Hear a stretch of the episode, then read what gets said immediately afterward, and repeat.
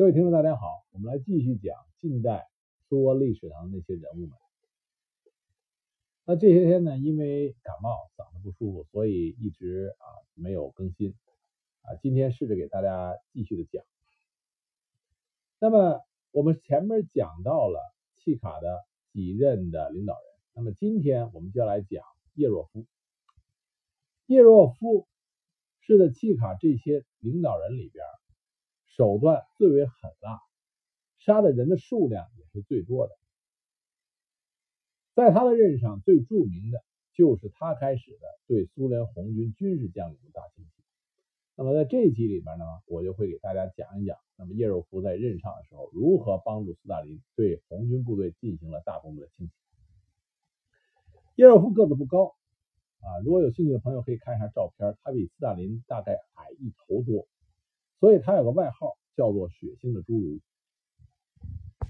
他在契卡领导日上担任的时间并不长，可以说他是被斯大林一手推到了契卡的掌门人位置上，也是被斯大林一手啊翻手就给摁下去，就给彻底的让他消失在了这个人世间。叶若夫这个人，他的文化水平并不高，据史料记载，他只上过两到三年的学，没什么学问，但是字写的非常漂亮。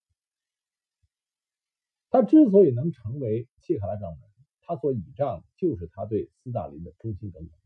再一个就是不择手段，在对斯大林忠诚的前提下，对任何人，只要斯大林一声令下，他就可以恶狠狠地扑上去进行撕咬。在历任契卡掌门人里边，叶若夫是唯一一个亲手审讯犯人，并且对双手沾满了刑讯的鲜血丝毫不在意。有一次，他见赫鲁晓夫。赫鲁晓夫看见他的领口和袖口上都是血点，就问叶若夫：“这些血从哪里来的？”叶若夫很自豪地说：“这都是来自于敌人的鲜血，我为此感到自豪。”由此可见，叶若夫他在斯大林的忠心这个前提下是完全没有底线。那么，在他的履历表上，他写过说他是在彼得格勒的普提洛夫工厂工作过，这听起来很光荣，但实际上是没有任何依据的。他当过几年兵，但是没上过前线。在他飞黄腾达的时候，他的履历被编造的很好，但实际上叶若夫并没有很资深的革命经历。他是在十月革命前的1917年5月5日才加入了布尔什维克党，跟那些老资格的布尔什维克们比，他的资历简直都是浅薄的可怕。那么在国内战争时期，他在一个培训军队无线电报务员和机电机械师的基地任政治委。那么这个基地位于卡山，同时他还担任着达旦州党委宣传活动处副处长。那么叶若夫能够到莫斯科，更多的还是倚仗他的妻子啊，他的妻当时的妻子叫做基托娃，他妻子的学历挺高，考入了科山大学，后来来到莫斯科，后来到莫斯科担任的是化学工作者工会文化处主任。叶若夫随着他的妻子就到了莫斯科，到莫斯科之后。党中央就注意到这个年轻的党员。半年以后，就是一九二二年二月，他被派到马里自治州当州委书记。那么，很多史学家都试图明白，也试图弄明白，谁是叶尔夫的靠山，是谁让他一步步走上了党内特务机关切卡的这个最高位置。但这里边大家很多人忽略了一件事情，就是叶尔夫这个人，他的的确确非常精明能干。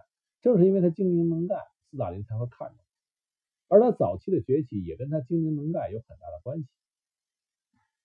叶尔夫虽然文化水平不高，但是天资聪颖，并且在工农实践中积累了极强的政治智慧，还有政治嗅觉，善于把握方向。作为斯大林忠实的走狗，把握方向是极为重要。要在领导人还没有说，只是将眼光注视到一个方向上的时候。你就要已经向那个方向扑过去，不能等领导人说出话来你再扑，这已经是晚。而叶若夫恰恰能做到，在领导者刚刚想到那的时候，他已经出现了。这一点上来说，叶若夫作为斯大林忠心的啊忠实的打手，这是极为优秀的。一九二二年三月，叶若夫和他的妻子一起去了克拉斯诺维克呃科克。沙伊斯克，这个地方现在叫约什卡尔奥拉。他的妻子出任川呃州委党史处的领导，但是随他而去的叶若夫呢，在这里并没有把工作搞好。据说他举止鲁莽、傲慢，和当地的工作人员争吵不休。于是秋天，党中央就把他调回去了，调回到莫斯科。那么在周之后的几年，叶若夫都是在地方上起起伏伏，担任了不少地方职务，但都没有打开局面。这种情况一直到一九二七年夏天，他被召回莫斯科，中央组织分配处处长莫斯科温给了他一个指导员的位置。这个在中央机关里边比较低的位置，却成了叶若夫的跳板。在中央的身边，叶若夫他出色的工作能力就开始引起了党中央的注意。莱斯科温很快就把他提拔当了自己的副啊助手，后来又让他当了副手。很快，叶若夫跟随党中央的指示，忠于党中央，并且发挥自己极强的实际工作的才干，这让他被派到了农业人民委员部。那么，他在一九二九年十二月被派到农业人民委员部是从事什么工作呢？这恰恰是在集体化和没收富农生产资料运动前夕。所谓的集体化和没收富农生产资料运动，就是对农村。富农、中农阶级的一次大清洗。那么，在这次运动中，叶若夫表现出色。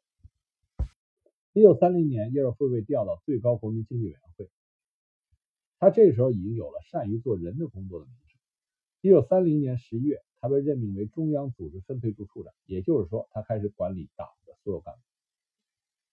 这个最重要的处的处长直接受斯大林领导。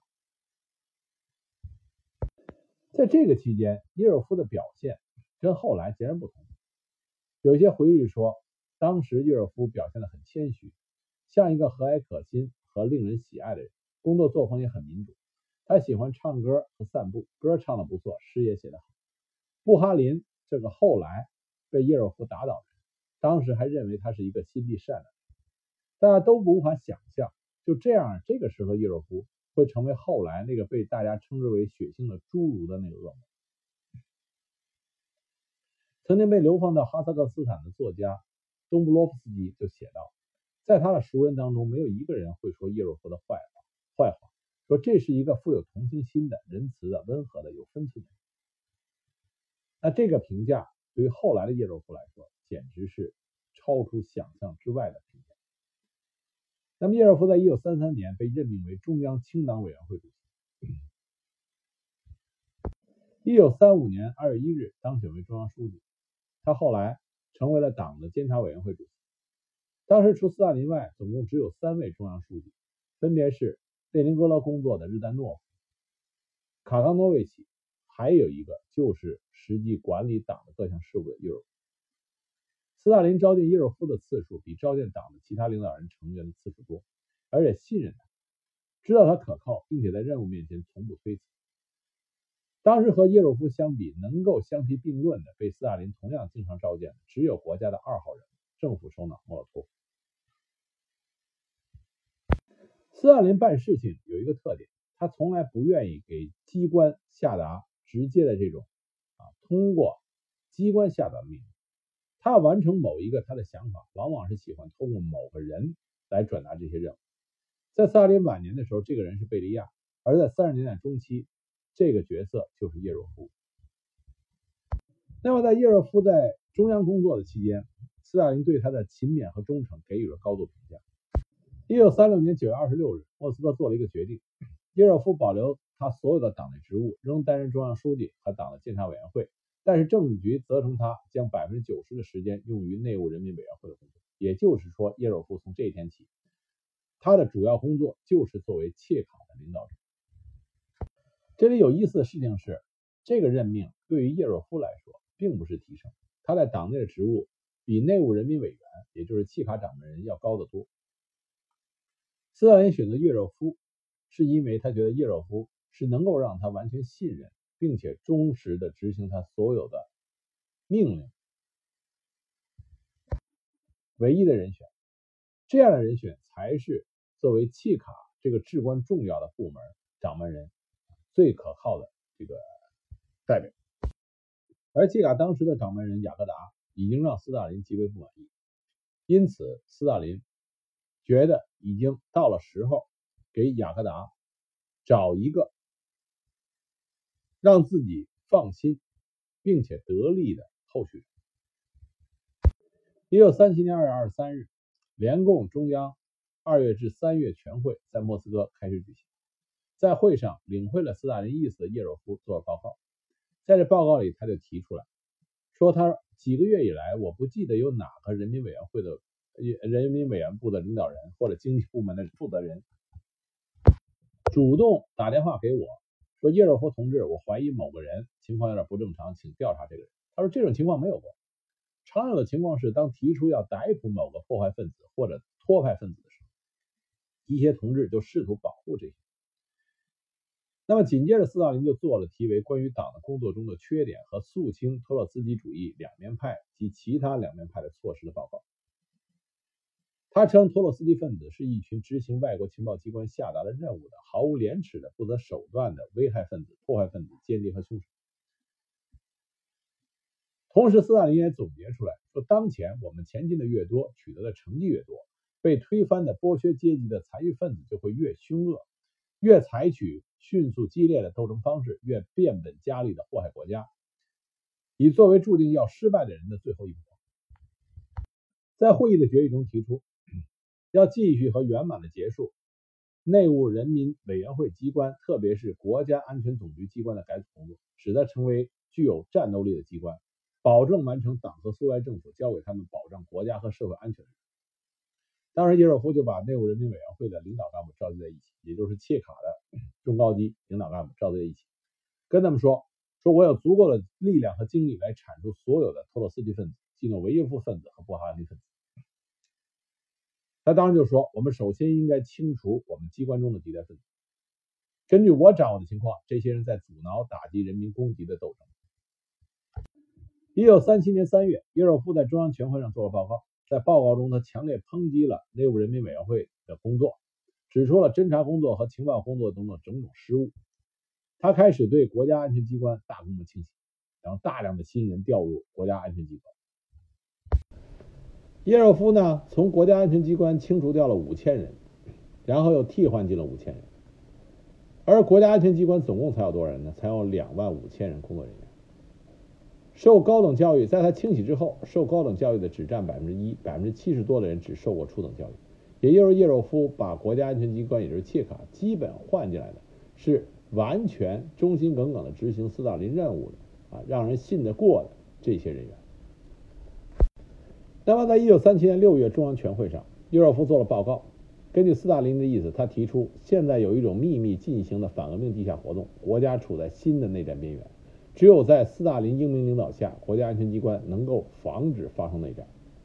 紧接着，各共和国中央委员会、各州委和边境啊边疆区委就收到了中央发来的一份斯大林签字的电报。电报中说，流放刑满啊流放期满回到家乡的富农是各种反苏活动和破坏活动的主谋，建议将所有过去的富农登记在册，以便通过三人领导小组以行政办法的方式。将他们其中最具有敌意的人逮捕和枪决，建议做好驱逐其他富农的准备。那么，中央要求各州建立由党委书记、内务人民委员部的地方局长和检察长组成的三人领导小组。这个三人领导小组具有极高的权力，决定哪些人被驱逐，哪些人被枪毙。这是一场大规模恐怖行动的开始。而在这个期间，叶若夫。进入斯大林办公室的次数比任何一位其他国家领导人的次数都多。一九三七年七月，所有党的委员会、内务人民委员部机关和检察院收到了由斯大林、叶若夫和维辛斯基签署的关于清除敌对阶级的残余分子、过去的富农、反苏积极分子和刑事犯罪分子的行动的搞法与规模这一指示。叶尔夫紧接着签发了关于在一九三七年八月五日开始行动的零零四四七号命令。这个命令，这个行动进行了四个月。各边疆区和州都领到了具体任务，应该逮捕多少人？被捕者被分成了两类：第一类人马上被枪决，第二类人被判刑八到十年。那么，作为苏联检察长的维辛斯基给各各地的检察长发去了一封密码电报，说，内务人民委员会委员部、内务人民委员部所执行的这些逮捕，完全不需要遵守诉讼程序的规定，无需事先批准。按计划，在全国要枪决的差不多有七点六万人，要将大约二十万人送进劳改营。那么这一命令也被很多州一级的领导人作为清除异己、消灭对手啊，作为一个机会，所以州一级的领导人纷纷请求中央允许他们多枪决一些人，多关押一些人。那斯大林亲自批准增加了第一类人的限额。除此之外，还列出了应受军事法庭审判的身居要职的人民公敌的名单。判决已经事先就宣布了，就是枪决。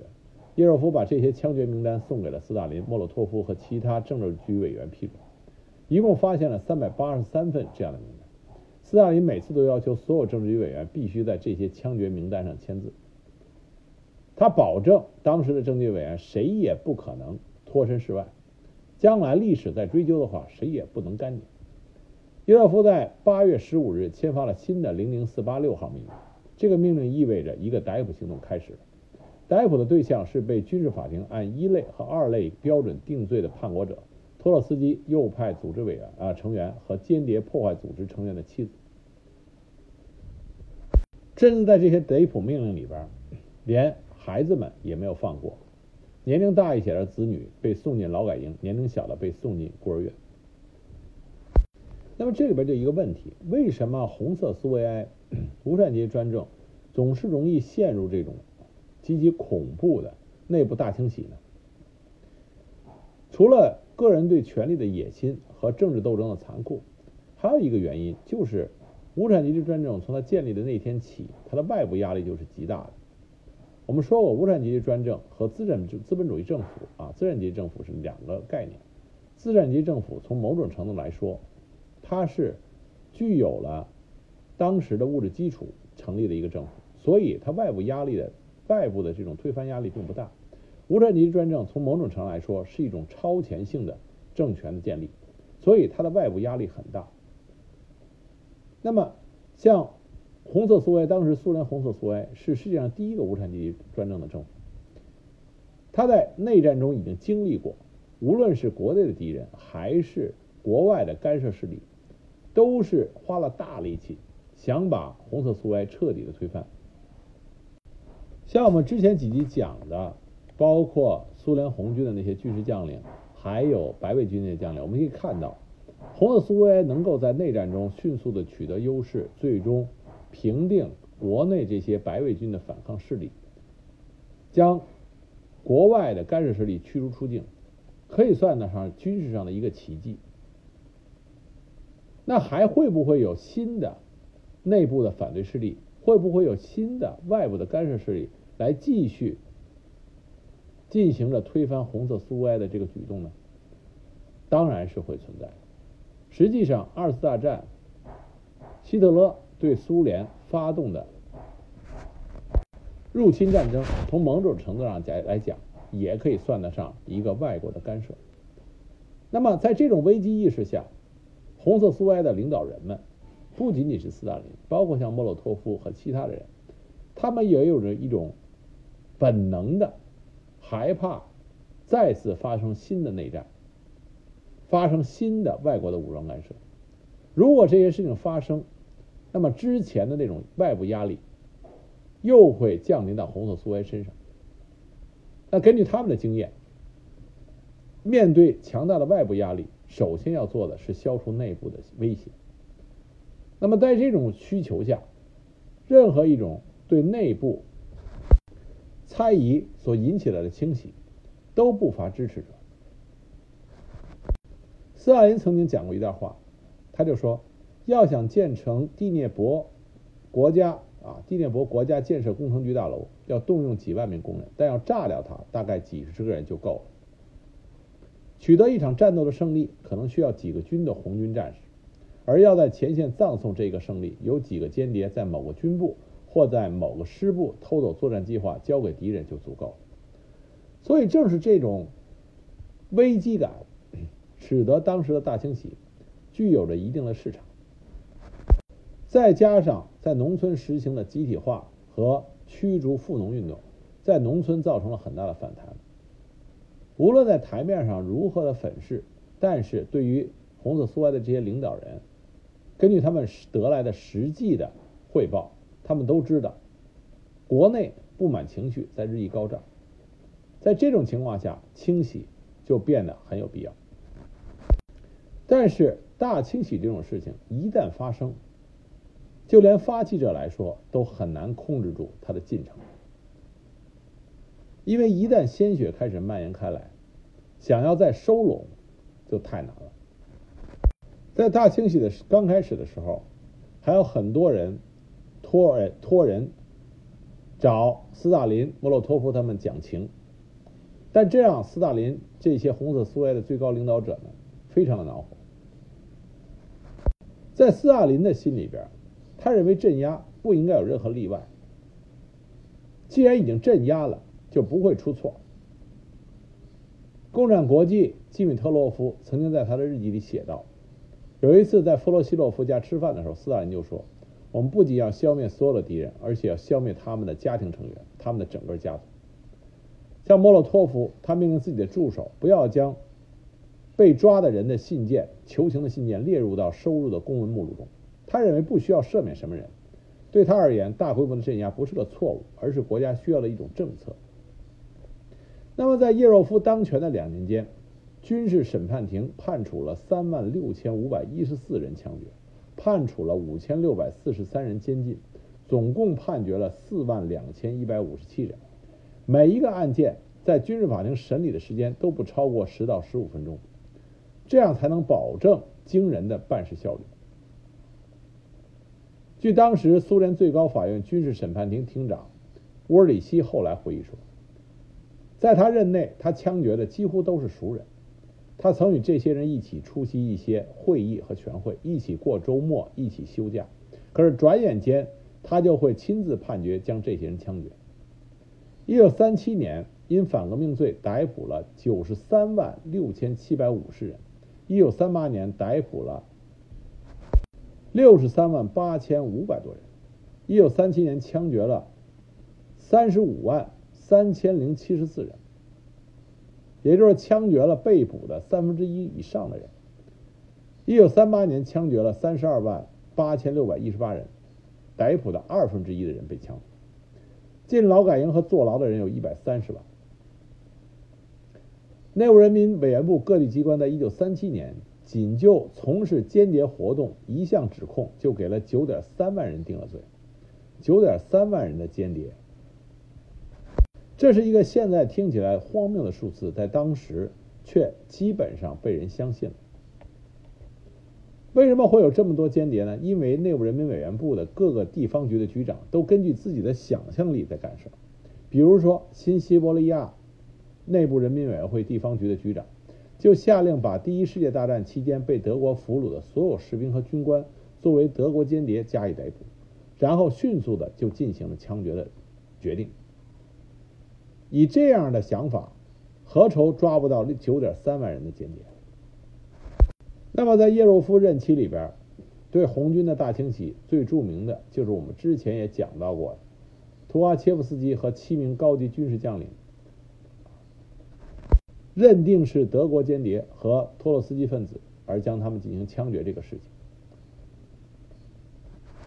直到今天，托洛斯基啊托呃托哈切夫斯基到底和托洛斯基有没有保持密切关系？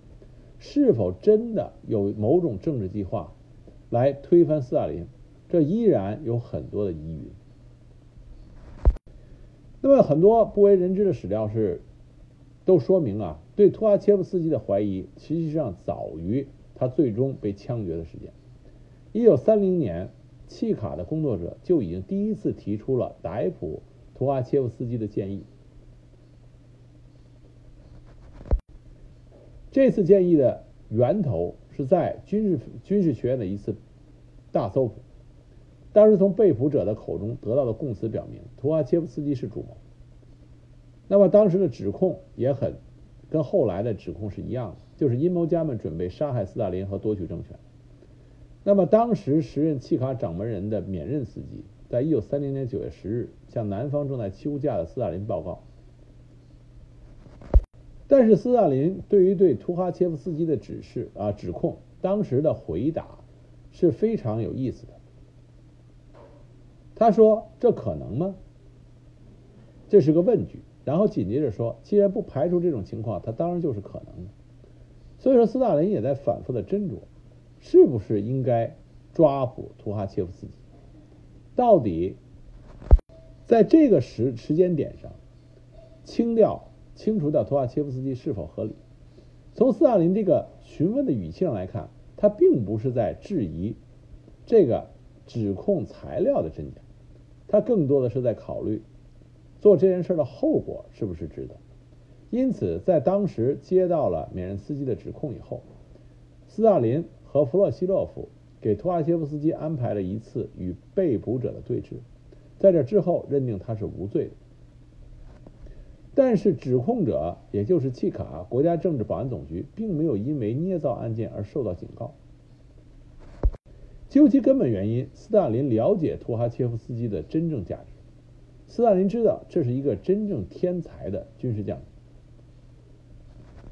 因此，是不是要清除掉这个天才？是不是要真正的把这个对苏联红军、对苏联的军事力量会有着？无与伦比贡献的不可替代的元帅，清除出历史舞台，斯大林还是在反复的斟酌。但是到了一九三七年，他最终下定了决心，就是要对图哈切夫斯基动手。那么，就像我们在托阿切夫斯基，包括之前在讲德国，在讲海德里希的时候，都提到过，托阿切夫斯基的死死死，其中有一部分。是由德国情报机关所制造的虚假文件，把托阿切夫斯基伪造成了德国间谍。但是现在越来越多的信息档案的揭秘显示出来，斯大林应该是没有相信德国情报机关的伪造文件，他只是利用这个文件，最终将图瓦切夫斯基置于死地。那有一个大家不了解的、不太清楚的史实，就是。当时的当年的红军，几乎全体的高级指战指战员都是很崇拜德国军队。一九四一年入侵苏联的德国将军们，很多都和苏联红军有过之前早期的密切的军事交往。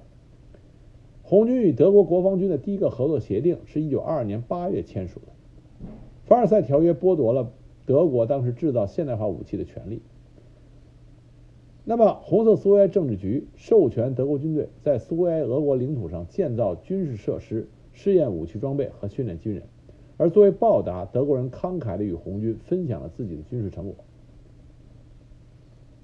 红军在利佩茨克的一所飞行学校被彻底封闭，德国飞行员在那里开始学习。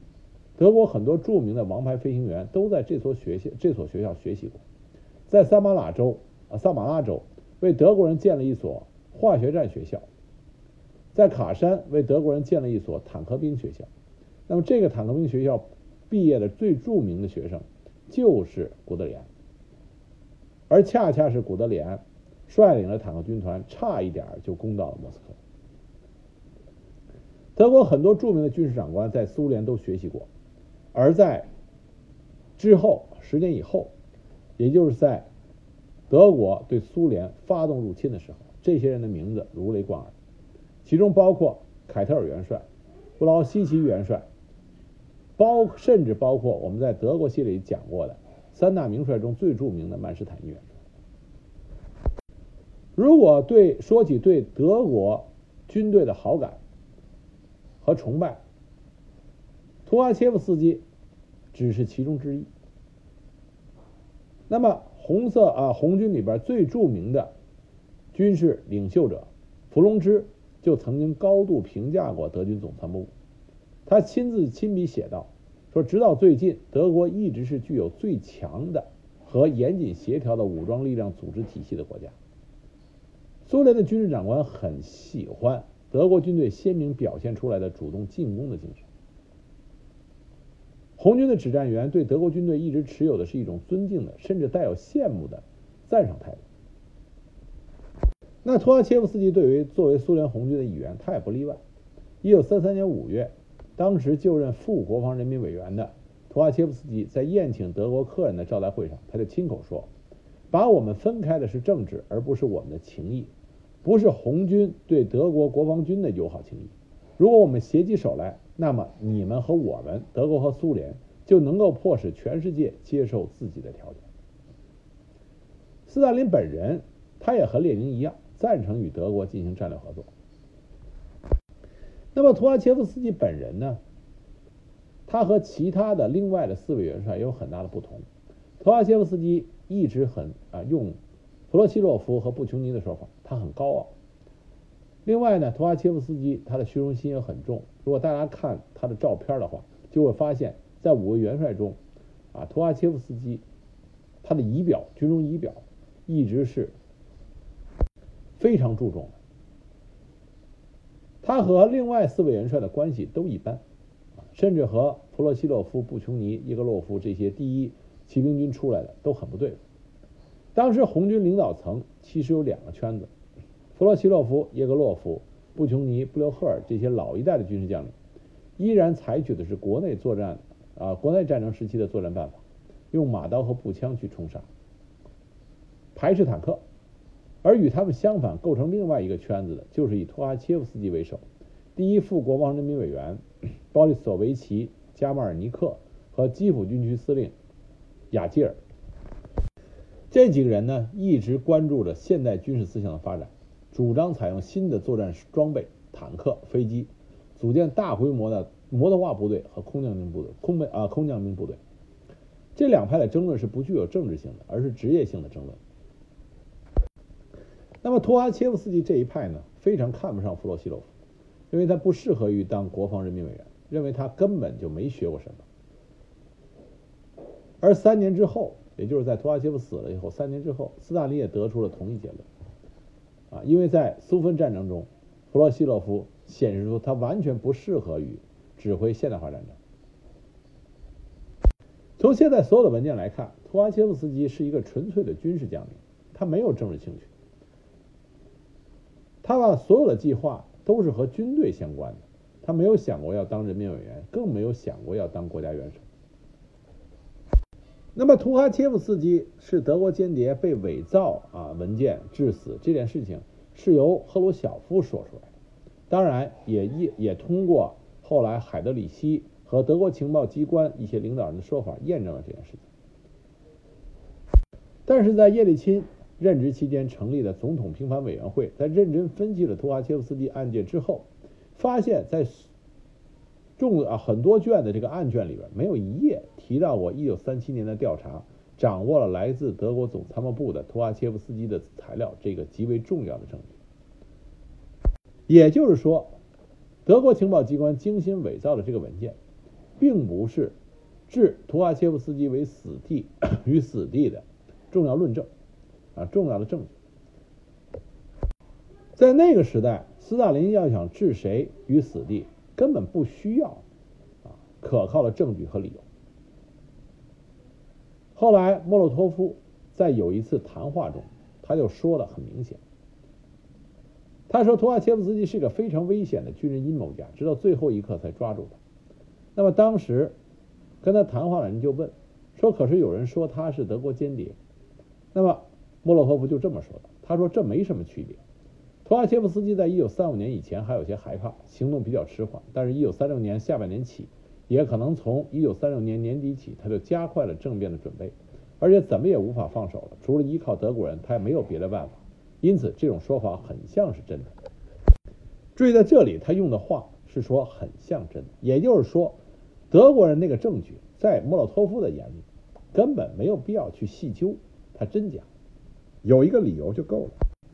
当时要想把托阿切夫斯基置于死地，有没有德国的这份假情报已经无关重要。能够置他于死地的其他理由太多了，包括我们前面提到的，在切卡的领导下，当时建立起来了伪装的苏联军事情报机关，这是一个虚构的地下组织。利用假情报给西方传送关于红军的假情报，而这些假情报为了追求真实性，是由红军参谋部的军官和军事情报人员专门准备的。那么，真正指导这个工作的，就是图阿切夫斯基。那当要想置他于死地的时候，这是一个现成的理由，就直接将原来认为是情报工作需要的事情，反过来倒打一耙。就说图阿切夫斯基为国外提供红军的真实情报。那么，在对以图阿切夫斯基元帅为首的这些军这个红苏联红军高级将领进行清洗的过程中，我们都会有同样的疑问：他们手中有武器，为什么这种莫须有的罪名他们没有反抗？一个人没有反抗也就罢了，为什么众多的军事将领都没有反抗？就现在所知道的，只是一个谣传，就是叶洛叶格洛夫元帅曾经与来抓捕他的人掏出手枪进行了枪战，但这个事情在揭秘的档案中看啊，也是一个不真实的一种谣传。那为什么这些军事将领不反抗呢？因为他们相信会有好的结局，他们确实以为能够将自己的看法讲出来，能求情就能把事情弄清楚。他们有所期待，他们不认为他们会被一个完全不讲证据、不讲逻辑的过程而直接判作死刑。一九三七年五月十一日，在克里姆林宫左侧尼科利街上一个普普通通的三层楼房，这是苏联最高法院军事审判庭特别庭审所在地，在这里审理了托洛斯基反苏军事组织案件。案件在没有辩护和公诉、没有传唤证人的情况下审理。军队法官乌尔里希主持了案件的审理。当时为他提供帮助的有布琼尼、布留赫尔、沙波什尼科夫、别洛夫、二级集团军司令阿尔克斯尼、呃阿尔克斯尼斯、德边科、卡西林、格里亚切夫。这些是当时红军中一些赫赫有名的军事指挥官，而被审判者是以图哈切夫斯基为首的八名红军高级指战员，所有人都被指控判犯有叛国罪。六月十一日，判决将他们全部枪毙。这八位被审这八位被审判者是苏联元帅图阿切夫斯基、一级集团军司令雅基尔·乌布列维奇、二级集团军司令科尔克。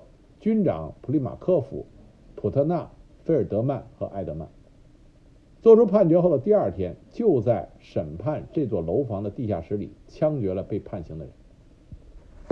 他们尸体被运到霍顿卡，扔到挖好的沟里，撒上一层生石灰，然后用土把沟填平。图阿切夫斯基临行前，据传闻啊，他所说的最后一句话是。你们不是向我们开枪，而是向红军开枪。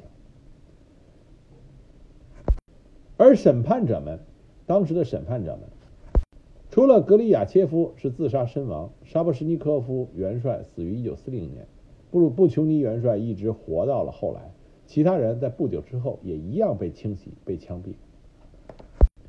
叶若夫紧接着在七月份向斯大林呈上了一份有一百三十八名高级指挥员的名单。建议把他们划入第一类人，也就是说枪决他们。斯大林批准了这份名单。叶若夫在秋天又呈上了一份二百九十二人的名单，这笔这批名单也被批准。最终，在叶若夫任上所进行了苏联红军的大清洗，三十六名旅政委中三十四人被镇压，三百九十七名旅长中二百二十一人被镇压，一百九十九名师长中一百三十六人被镇压。二十八名军政委中，二十五人被镇压；六十七名军长中，六十人被镇压；十五名二级集团军政委全部遇难；两名一级舰队司令全部遇难；十二名二级集团军司令全部遇难；四名一级集团军司令中的两人被镇压；两名一级集团军政政委全部遇难；五名苏联元帅中三人被镇压。最有讽刺意义的是。最后一批高级指挥员是在1941年秋天被枪决的。这个时候，德国军队实际上已经打入了苏联，兵临莫斯科。斯大林宁愿消灭前线急缺的军官，他也害怕自己人。去反对自己，不舍得将这些被捕的高级指挥员把他们释放出来，宁可将他们最后枪决，也不让他们到前线上去杀敌。那么比较有意思的就是国防人民委员弗洛西洛夫。弗洛西洛夫在军队大肃反刚开始的时候，还提出了反对意见。因为大肃反刚开始被捕的人，不仅有他的对头，也有他熟悉的人。弗洛西洛夫不同意逮捕这些人，但是在审判了图哈切夫斯基之后，弗洛西洛夫就开始不加反对的在名单上签字。弗洛西洛夫在笔记里是这么写的。如果反对将某些指挥员开除军职或逮捕，可能会遇到不愉快的事情。这意味着你在这里替他说话，可他真是个敌人，是个法西斯分子。我们可以看出来，弗洛西洛夫在苏联红军中的人缘人脉还是不错的。很多被捕的红军指挥员首先都是向他求助，由这些被捕的指挥员的亲属给他写信，有时候这些指挥员本人也从监狱和劳改营给他写信。有些人在信中说受到刑讯，有些人提出一起共事的美好时光，请求帮助。但是在自己的全部副手和许多高级指挥员被捕以后，弗洛西洛夫意识到军队遭受了什么样的损失。他在笔记里写着：“军队在国内的威望动摇了，这意味着我们的工作方法、军队的整个指挥系统和我这个人民委员的工作都遭到了毁灭性的失败。”他在他的日笔记里说了真话。但是真话不能够阻拦住毁灭性的后果。赫鲁晓夫后来回忆说，在苏芬战争期间，斯大林把所有的失利都归罪于弗洛西洛夫。有一天，他们去了斯大林离城很近的一处别墅，斯大林在气头上批评了弗洛西洛夫。弗洛西洛夫当时也是火气很大，听了斯大林的批评之后，面红耳赤的跟他说：“这是你的过错，你把军事干部都消灭。”弗洛西洛夫的本心，他意识到他正在从从事的是一个极其荒谬、鉴于虚假证据上的莫须有的一个陷害过程，所以他强迫自己失忆。在一九五七年的中央全会上，卡冈诺维奇试图提醒大家，所有的政治委员都在关于采取刑讯办法的决定上签过字。当时弗洛西洛夫就恼火的大发雷霆。他说：“我不仅从来没有在这种文件上签过字，而且我要说，假如有人建议我做这种事，我会鄙视他。我在沙皇监狱里挨过打，被逼过供，我怎么会在这种文字上签字？啊，这种文件上签字？可恰恰他的大名就被他签在了这份文件上。”据赫鲁晓夫啊的回忆，说是在1958年或者1959年的夏天，弗洛西洛夫来到他正在度假的克里米亚别墅，当时他把手搭在赫鲁晓夫的肩上。把头凑过去，用一种忧伤的、近乎于乞求的口气说：“尼基塔，这是对赫鲁晓夫的一种亲密的称呼。说尼基塔再也不要流血。也就是说，之前的大清洗让弗洛西洛夫的心彻底的蒙上了永不可消去的阴影。回过头来，我们讲大清洗的真正执行人啊，耶若夫。耶若夫，我们之前说过，他的外号叫“血腥的侏儒”，他身高只有一米六零。这在俄罗斯民族里边绝对算是侏儒。他这个先天的缺陷，使得在心理上也会造成啊这个不足。当他掌握了切卡的掌门人这个生杀大权以后，叶若夫心中的那个阴暗面就爆发出来。叶若夫在切卡领导人的位置上，允许手下进行疯狂的刑讯逼供。布留赫尔元帅。被打的，用他妻子的话说，就好像被坦克压过一样。这都是在叶若夫镇上啊干出来的事情。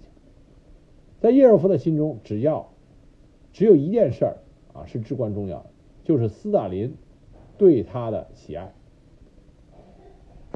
这是他做所有事情的基石。斯大林当时经常请叶若夫到他那里去，跟他一起下象棋。那么叶若夫觉得他在斯大林那里永远不会褪色。但他忘记了，他只是斯大林手中用的顺手那把刀。有一天你用用的不顺手，或者说执刀的人他有其他的想法，那么这把刀就会被丢弃到一旁。这个时间不会太长。那么，一九三七年，叶尔夫被授予国家安全总委员的称号。一九三七年七月十七日，叶尔夫因为在领导内务人民委员会机关执行政府任务方面取得出色成绩，而荣获了列宁勋章。对他的赞扬和追捧，简直到达了一种登峰造极的地步。北高加索的小镇苏里莫夫被更名为叶若夫切尔克斯克。有人在报报刊上给他写了诗，那诗写的极其肉麻啊！谁比雪豹勇敢无畏，比雄鹰目光敏锐，受全国爱戴的人，目光敏锐的叶若夫。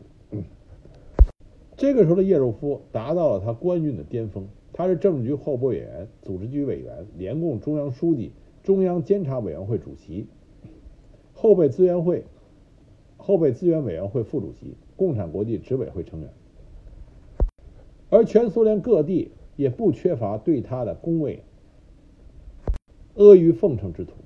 在他的案卷里，曾经有过一封信件，啊，是由其他地区的一个人写过来的，其中就这么写的：说一些关于您的消息不太好，不睡觉、不吃饭以及诸如此类的事情，我要以朋友的身份对你说，如果你病倒，你会使自己党和我们大家陷入窘境。这都属于写的极其肉麻的啊，这种讨好的信件。那么，在这种权力的巅峰，叶若夫也是毫无顾忌的飘飘然。据他的手下回忆，有一次在别墅喝完酒，他就毫无顾忌的对部下们说：“说你们怕什么？要知道一切权力都在我们手中，我们想处决谁就处决谁，想饶恕谁就饶恕谁。你们是局长，可是却闲待着，还有点怕毫无用处的州委书记，应该会工作。你们其实明白，我们就是一切。”从州委书记起，要让所有的人都听你的话，你应该是州里最有威信的人。但是叶若夫他被弃用的时间啊，时间已经不远了，因为斯大林对于红军的清洗已经接近了尾声。那么这个时候，斯大林就需要将被自己捧上高位的这把刀藏起来，甚至把它毁掉。一九三八年初，最高呃苏联最高苏维埃主席团以叶若夫的名字命名了内务人民委员部、边防部队和内卫部队指挥员进修学校，这是以叶若夫名字命名的最后一件事。而他在党内的升迁也随着这次命名停止，他没能进入政治局，仍是候补委员。而趾高气扬的叶若夫在这个时候，他也忘记了自己只是斯大林。身边的忠实的一条狗，狗只要做到听主人的话就可以，不能去为主主人去想。可是叶若夫却忘记了这一点，他居然在一九三八年向中央委员会、苏联最高苏维埃和俄罗斯联邦最高苏维埃写了报告，建议将莫斯科更名为斯大林诺达尔。他想用这件事进一步再赢取斯大林对他的欢心。可是他忘了，斯大林最讨厌的事情就是别人替他去做他没有想到的事情。斯大林不想这么做，他觉得这件事不会被人愉快的接受，因此他对叶若夫发了脾气。叶若夫开始让斯大林生气了。斯大林觉得这个以前忠实的、不知疲倦的执行者开始已经变质了。斯大林需要一个新人，一个同样残酷无情，但是更加精明能干的人。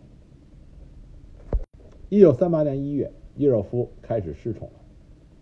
一九三八年一月九日，中央做出了关于错误的解雇因反革命罪被捕者家属这一事实的决定。一九三八年一月十四日，中央全会又做出了关于党组织在开除共产党员党籍方面的错误，关于对被开除联共党籍者的上诉师上诉书持形式主义和官僚主义态度的问题，以及关于消除这些缺点的措施的决定。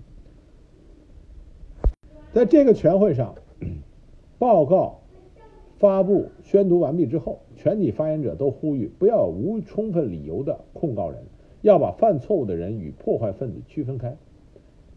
这些都明确的指出，党中央以斯大林为首的这些最高领导人，已经将风头彻底逆转，而批判的矛头直指向叶若夫他从事的工作。叶若夫叶若夫的时代行将结束，他将被带作啊当做带来一切不公正行为的人。那么契卡，也就是内务人民委员部又开始了新的逮捕。这次逮捕的是叶若夫提拔的人，他的副手们和业务处的处长。中央党的领导机关处的一批指导员被调到了内务人民委员部机关来加强干部队伍。八月份，叶若夫有了新的第一副手，这就是贝利亚。贝利亚实际上担任叶若夫的副手，他是降职的，因为之前贝利亚担任的是格鲁吉亚中央第一书记。那么斯大林之所以让贝利亚担任这个职务，跟之前让叶若夫担任雅各达的副手那如出一辙。从贝利亚进入到内务人民委员部那天开始，所有的命令必须由叶若夫和贝利亚两个人一起签发。紧接着，对内务人民委员部的批评增加了很多。一九三八年十月十七日，党中央和政府做出了关于逮捕、监察、监督和侦查工作的决定。决定中提到了。内务人民委员会部机关工作中的重大缺点和反常行为。该决定撤销了三人小组，要求只有经法院或检察长的批准后才可进行逮捕。那么这种决定通常被解释为停止大规模镇压的信号，但实际上并不是这样。贝利亚接掌契卡以后，镇压继续执行。这个决定只是用来将叶若夫和他的手下们。彻底的清除掉。叶若夫很快就知道，他的下场已经，他的末日已经不远了。一九三八年四月八日，他被任命兼任水运人民委员，这和叶若夫的前任雅各达出现的情况完全是一样。这是一个强烈的信号，意味着斯大林已经决定准备逮捕并审判最主要的肃反工作者，先把叶若夫放到次要岗位上去。就在叶若夫已经开始数着自己末日何时来临的时候，他的妻子先于他因为抑郁症吞下了大量的安眠药，自杀身亡。叶若夫甚至都没有去参加他妻子的葬礼，而他的妻子的死也为后来对叶若夫的控诉提供了一个虚假的证据。后来的监察人员啊，侦查人员虚构了这样的情况。说他的妻子在一九二六年已经被英国情报机关招募，后来该情报机关又招募了叶若夫，为了不让妻子出卖自己，叶若夫就把他毒死。这又是一个完全虚假的啊构造的一个罪名。当时对契卡，也就是内务人民委员部的清洗，已经到达了一种极大的规模。据说当时内务人民委员部的工作人员都坐在自己办公室里。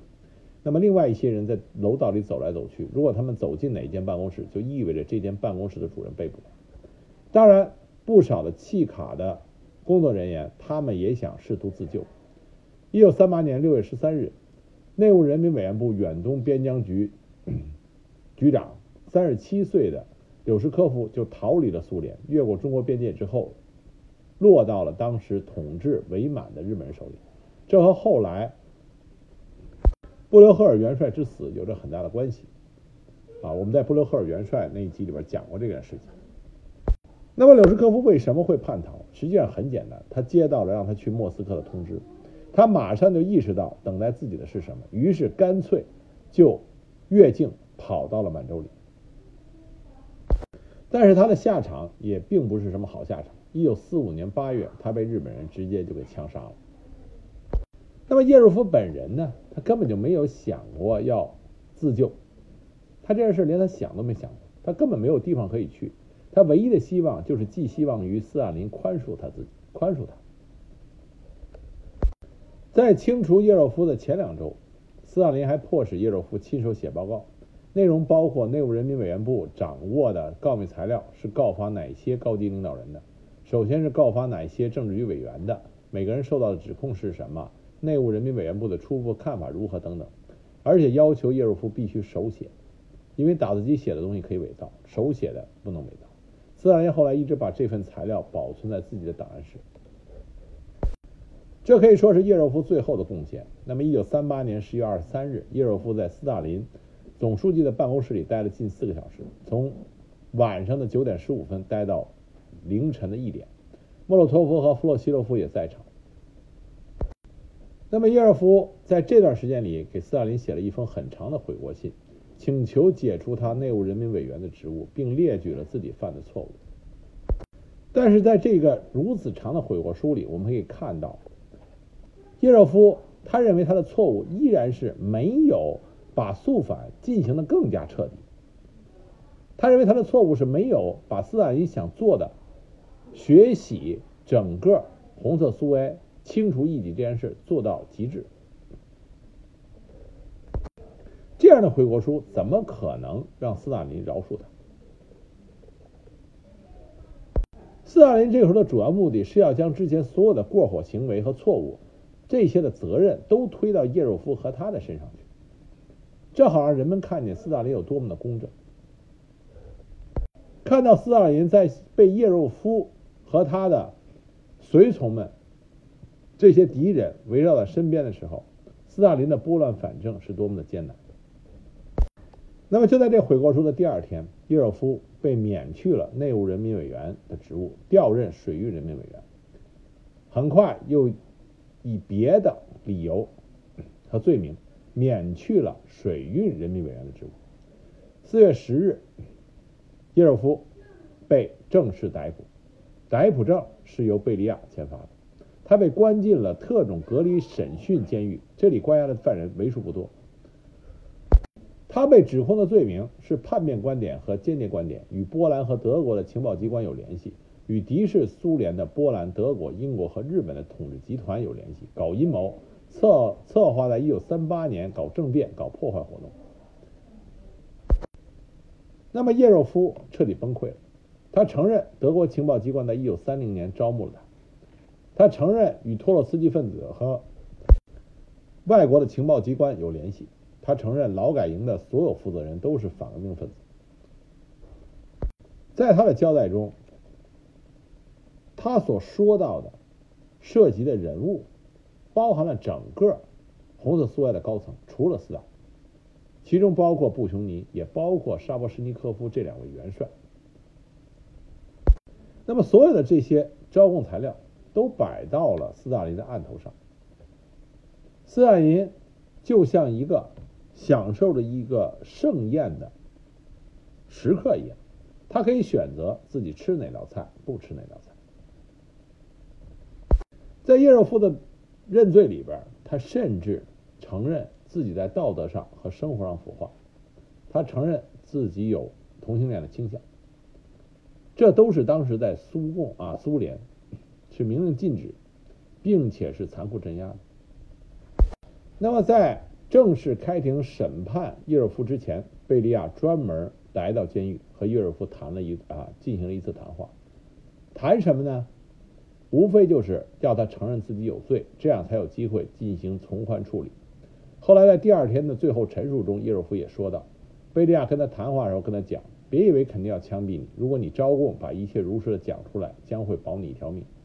叶若夫在法庭上说：“说我清除了一万四千名肃反工作者，但我最大的过错在于清除的人太少了。”他实际上在庭上推翻了全部的指控。他最后的陈述是这么讲：“我的命运当然不会留我一条命。我请求的一件事就是枪毙我的时候利落些，别让我受罪。法庭和中央委员会都不会相信我是无辜的。我请求，如果我母亲还活着，让她安度安度晚年，请教育我的女儿。”请不要镇压我的亲属和同乡，因为他们完全没有过错。另外，他还向斯大林继续表示着忠心。他说：“请求转告斯大林，我一生从未在政治上欺骗过党，成千上万人都了解这一点。请转告斯大林，所发生的一切纯属种种情况的巧合，也不能排除敌人从中插手的可能性。请转告斯大林，我将喊着他的名字死去。但这些都改变不了他的结局。”因背叛祖国、搞破坏行动和间谍活动、实施恐怖主义行动、组织杀害不喜欢的人，他被判处了死刑。一九四零年二月四日，在为期一天的审判结束以后，根据判决，叶若夫在涅克利街地下室里，也就是图哈切夫斯基元帅那些高级军事将领被枪决的地方，叶若夫被枪决了。他的女儿六岁就被送进了孤儿院。后来，他曾经给国家领导人写信，要求给叶若夫平反。但是在一九九八年六月，最高法院军事审判庭拒绝为1940年被枪决的叶若夫平反。这就是契卡第四任掌门人叶若夫最后的结局。杀人者恒被人杀之。叶若夫最后的下场，也许是因果循环的一种报应，但是他最终还是斯大林最正式的走狗，他是斯大林手中的一把刀。